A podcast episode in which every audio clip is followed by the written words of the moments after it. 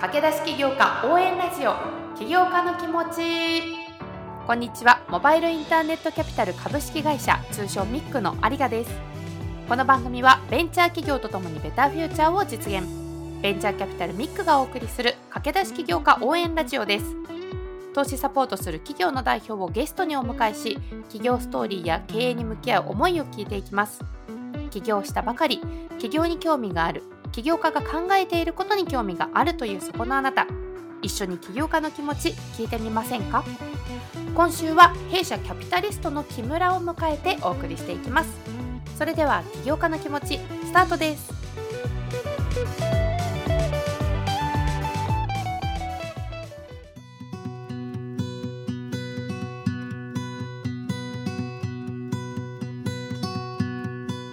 はい。さて、今週はですね、ここから担当キャピタリストであるミックの木村を迎えて進めてまいります。木村さん、よろしくお願いいたします。はい。よろしくお願いします。はい。よろしくお願いいたします。まあ、実は村井さんの収録にもずっと同席をいただいていたので、私とこう村井さんのやりとりっていうのは木村さんも聞いてはいただいてたんですけれども、こう聞いてて印象に残った話とかあればなと思うんですが、感想としていかがでしたでしょうか？そうですね。あの、厳しいっておっしゃられた時に、カットインして喋ろうかとも思ったんですけれど、有賀さんから入るなというような話だったので、一旦、あの、おとなしくしてました。ありがとうございます。ちょっとこうミック厳しめでお手柔らかにって最後ちょっと小声でおっしゃってましたね。はい。まああの愛のある厳しさですかねって言ったらはいっておっしゃってくださってましたけど。まあリードで投資したこともあるので、まあ言わないといけない時は言わないといけないなと心は涙を流しながら心を鬼にして言う時もあります。ありがとうございます。なんかそれもすごくこうありがたいっておっしゃってその早く恩返ししたいなんていうふうにも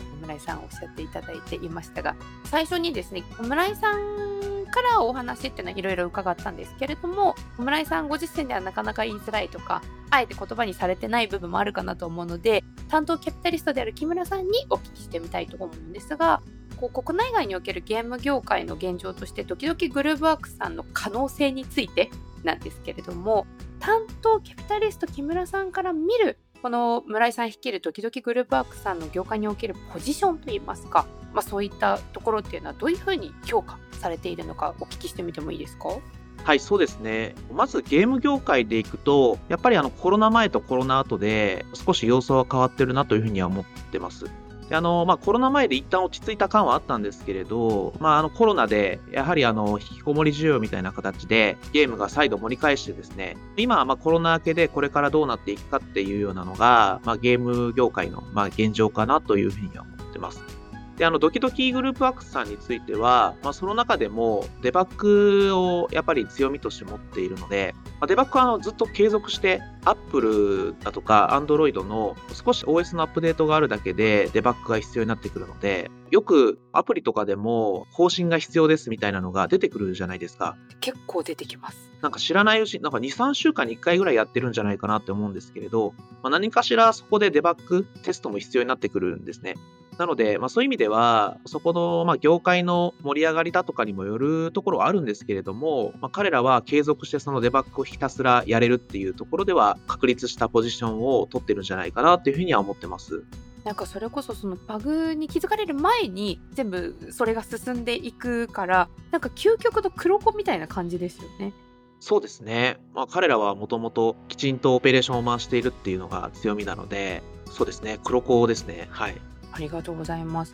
村井さんご自身がそのワンストップでやってるっていうのがそれこそ唯一っていうふうにおっしゃってましたけどこの辺りのなんかその唯一の凄さといいますかなんかそのどれだけ重要なことなのかっていうのがなかなかちょっとこう伝えきれてない部分が前回の放送だけだとあるのかななんていうふうに思っていてこの辺りこう木村さんの方から少し補足いただければなというふうに思うんですけれども。そうですね、まあ、やはりあのゲームの開発とそこのテストっていうのはまたまた全然違う領域の話ですしゲームの開発を案件として取りに行くっていう営業の話とデバッグテストを営業として取りに行くって話もまた別なのでこの辺りを一気通貫でやられてるっていうのは、まあ、やはり幅広く取り組まれてるんだろうなっていうふうには思ってます。ただ彼らとしての強みというか、あの勝ち筋は、その開発からきちんとデバッグのことも考えて営業しに行っている案件を取りに行っているので、まあ、このあたりで先ほど村井さんの方から、まあ、どのように儲けるか、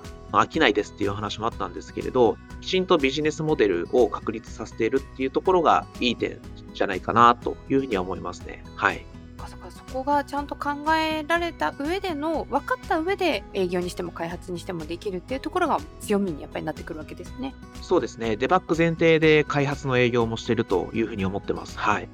そういう視点っていうのもまたユニークなわけですよね。そのみんながみんなやってるわけではなくて、そのドキドキグループワークさんだからこその視点になってくるんですよね、きっと。そうですね。他全くやってないってことはないと思うんですけれど、まあ、かなりあの特殊というか、彼らの強みなのかなというふうには思ってます。ありがとうございます。こうミクの中で言うとこういったゲーム会社への投資っていうところがなんか一見あミック珍しいななんていうふうには私最初思ったんですけれどもなんかミックとしてこう人類への進歩への貢献っていうのもこう VC としてのミッションとしてあの社内では掲げているキーワードがあるかと思うんですがこの辺りどういうふうにこうつながりを感じているのかなっていうところもちょっと聞いてみたいなと思うんですが木村さんいかがですか？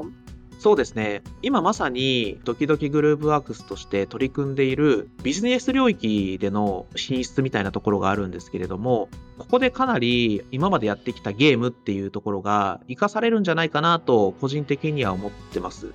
ビジネス向けのアプリにしてもゲーミフィケーションうまく使ってもらうために、モチベーション高く使ってもらうために、結構ゲームの要素って必要なんじゃないかなと思ってて、なので今までビジネス向けだけやってきた開発会社と比べると、このドキドキグルーヴワークスさんの強みが活かされる。で、それが結局モチベーションだとか、まあ、よく使われる UI、UX に活かされて、人類への進歩につながる部分になるんじゃないかなというふうに感じてます。そっかいかにその便利なアプリだったりとかっていうのが出てきたとしてもそれをこう使いこなせるだけの何でしょう動線が引かれていないとそれが持ったものが100%効果として発揮ができないっていうところがドキドキグループワークさんの場合は、まあ、ゲームをもともと開発されているところだからこそなんか使いやすさっていうところの部分では群を抜いてやっぱり反映できる部分があるっていうこう予測でいるわけですね。そうですね。ゲームやはり厳しいので、少しでも使いづらい部分があるとすぐやめられちゃうみたいな、あの、そういう厳しさの中で、この会社は生き残ってきたっていうことは、やはりそのあたりの動線の引き方だとか、あとはまあ、キャラクターみたいなところも今後作れたり、そういう、まあ、ビジネス向けのアプリも楽しく使えるみたいな、そういう世界があるんじゃないかなというふうに思ってます。楽しみですなんかこうとにかくビジネス系のものとかってツールがどんどん出てくるもののやっぱちょっとこう触ってみて面倒くさいともう自分と合わないなってすぐ離脱してしまう癖が私もあるのでなんかその辺が使いやすいしかつ楽しんでかつ業務効率も上がるとかであればなんかきっと皆さん使っていくものになると思うのでここがなんか具体的にどういうものが出てくるのかが早く知りたいですね。これこの辺まだ話せない分野ですよね。まだ話せないですね。ですよね。ありがとうございます。ちょっとそこは村井さんもぜひ次回の収録でって言ってくださってたので、またちょっとこう、時を置いてですね、出ていただきたいなというふうに思っているんですが、そもそものドキドキグループワークさんとの最初の接点としては、まあ、共通のお知り合いがいてのご縁っていうふうにおっしゃってたんですけれども、まあ、とはいえ、こう、年を決めた、決めてっていうことはあると思うんですが、なんかどういう視点で最初ドキドキグループワークさんを評価をしていって、投資っていう風にしていったのかっていうのをお聞きしたいと思うんですが、この最初の入り口はいかがですか？そうですね。2つ会社と、あと村井さんの視点2つあると思ってるんですけれども、まあ、会社の視点でいくと、先ほど申し上げた通り、やはりあの、アプリがある限りは、デバッグが必ず必要になってくる。しかもそれは継続的に頻発するもんだと思ってるので、まあ、ここで稼ぐことはできるんじゃないかなとここがあの彼らの勝ち筋なんじゃないかなというふうには思って投資したっていうのがあります。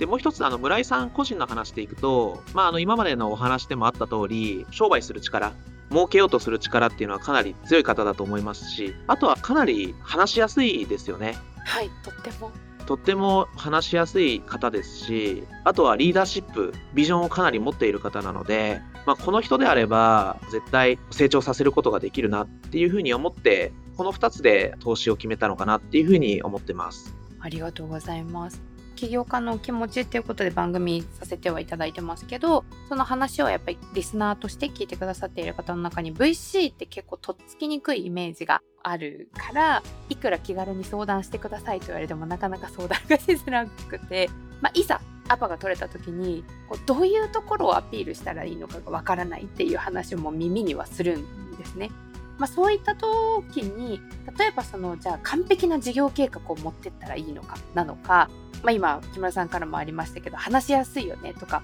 あのリーダーシップ感じるよねってまた違う視点だと思うんですけれどもかそういうちょっとこれから相談をしに行きたいなっていう方にもしこうキャピタリスト側 VC 側としてこういうところをむしろアピールというか話をしてくれると VC としては、ま、評価といいますか判断ができるっていうポイントがあればぜひお聞きしたいなと思うんです。この辺りいかがですか？とっつきづらいとまず思っていただきたくないっていうのがあるんですけれどやはり仲間になって一緒にやっていくやらせていただくっていうような話なのでやはりそのあたりであの話しやすさだとか、あと今後継続して何年もコミュニケーションが取れそうかみたいな、このあたりはやっぱりキャピタリストとしてはよく見てるポイントかなというふうに思います。はい。一緒に長くやっていけるかっていうと、やっぱその腹を割って話してくれるかっていうところなんですかね。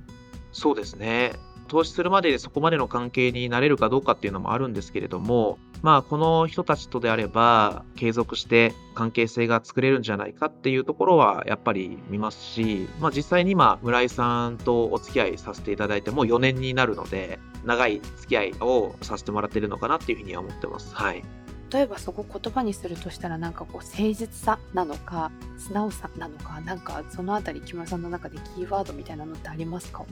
素直さは別になくて大丈夫ですね。はい。ただ誠実さはお互い必要かなとは思ってますので、このあたりはやっぱりそうですね、信頼関係を築いていく上では、お互い誠実であることっていうのは重要だと思います。ぜひちょっとハードルあんまり上げすぎずにコンタクト取っていただけるとありがないなとは思うんですけれども、まあ、そんな、えっと、木村さんが今伴奏をしている村井さんなんですが最後にですねちょっと収録の感想と今回ゲストとして出ていただいた、まあ、村井さんへ普段面と向かって言いにくいこともあるかもしれないのでちょっと番組を通じてメッセージをいただければなというふうに思いますので木村さんお願いいたします。はい。また飲みに行こうって言ってるので、直接お伝えできればとは思うんですが、収録についてはかなりビジョンを持っていて、まあ、考えてることをはっきりおっしゃっていただいてるのかなと思ってます。なので、あの、そこを信じて、おミクとしてもこれまでお付き合いさせていただいているので、まあ、そこは変わらず、引き続きどうぞよろしくお願いしますというふうに思ってます。まあ、村井さんに対しては、そうですね、まあ、これからまた事業成長するにあたって、まあ、僕らもまだまだサポートできていない、支援できていない部分もあるので、まあ、このあたり一緒に引き続き頑張っていきたいなというふうに思ってます。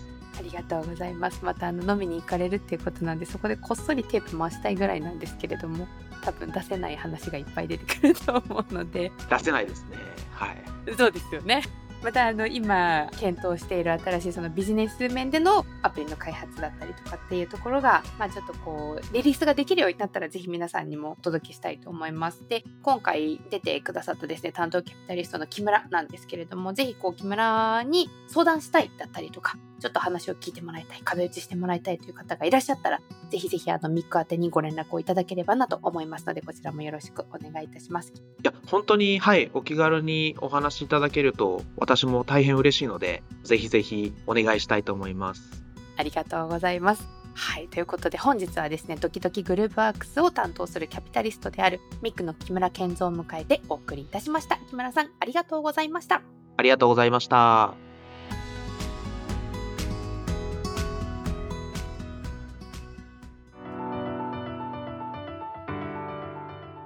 はい。ということで、4週目お聞きいただきました。ありがとうございました。ドキドキグループワークスさんにフォーカスをした回がですね、1、2、3週と代表の村井さんをお届けして、そして今週はですね、担当のキャピタリスト木村を迎えてお届けさせていただきました。最初の村井さんをお届けした回まだ聞いてないよという方がいたら、ぜひそちらもですね、遡って聞いていただくとより楽しいかなと思いますので、よろしくお願いいたします。今回はですね、村井さんとの収録に同席をしていた木村とですね村井さん退席後に収録をさせていただいているわけなんですがこう木村さんから見るドキドキグループワークさんのその強みっていう部分で村井さんにお聞きした時はなかなかその一気通貫でやってるっていうのは唯一だと思うけれどもそれを実現できるその自社の強みっていうところはまあ人材っていう部分はあるけどなんかこう実はないのかななんていうふうにおっしゃってましたけど、まあ、同じ内容を聞いたらやっぱり木村からの視点でそこが出てきていたのはキャピタリストならではの視点っていうので聞けて面白かったなというふうに思っておりました。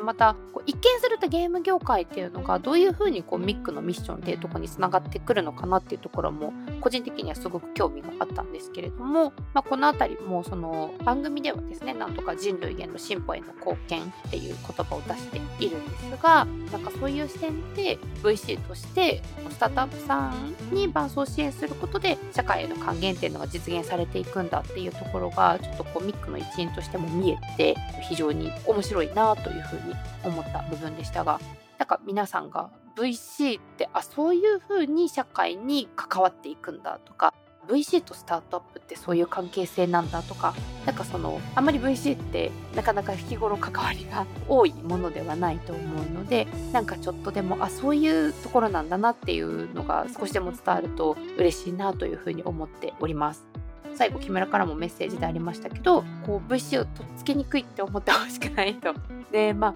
私ももともと VC 業界が長い人間ではないので最初ちょっと恐る恐るだったんですけれども本当にこう純粋にどのキャピタリストもスタートアップさんがいないと自分たちは存在意義がないっていうのはいつも言ってるんですね。VC はスタートアップさんがいてこそそういう会社さんがいてこそ存在価値があるしそういう方々の目指すビジョンを実現していくお手伝いをすることでそれを通じて社会に貢献していくいける仕事だっていうふうに言っているのでだからこそ資金調達っていうことだけとか投資っていう部分だけではなくて単純に何かビジネスアイデアがあるんだけどどういうふうに実現したらいいのかわからないとかビジネスアイデアでもまだないけど種があるんだけどどうこれを商いとして消化させたらいいのかわからないとかそういう壁打ち段階でもキャピタリストとしては連絡いただけるとものすごく喜ぶみたいなのでぜひ名指しで木村さんに相談したいでもいいですしミックに相談したいでもいいので気軽にご連絡をいただけると嬉しいなというふうに思います。窓口はミックの公式 Twitter であれば大文字 MIC で検索していただくと出てまいります。もしくは番組パートナーでもある弊社の元木や私有賀の Twitter リンクから DM いただくのでも大丈夫です。インフォメールも番組の情報ページに載せておりますのでこちらからもぜひぜひお待ちしております。ということで次回はですねゲストを新たに株式会社五道の森山さんをお迎えしてお届け予定でございますのでこちらもぜひお楽しみにしていてください。ということでお相手はミックの有賀でした。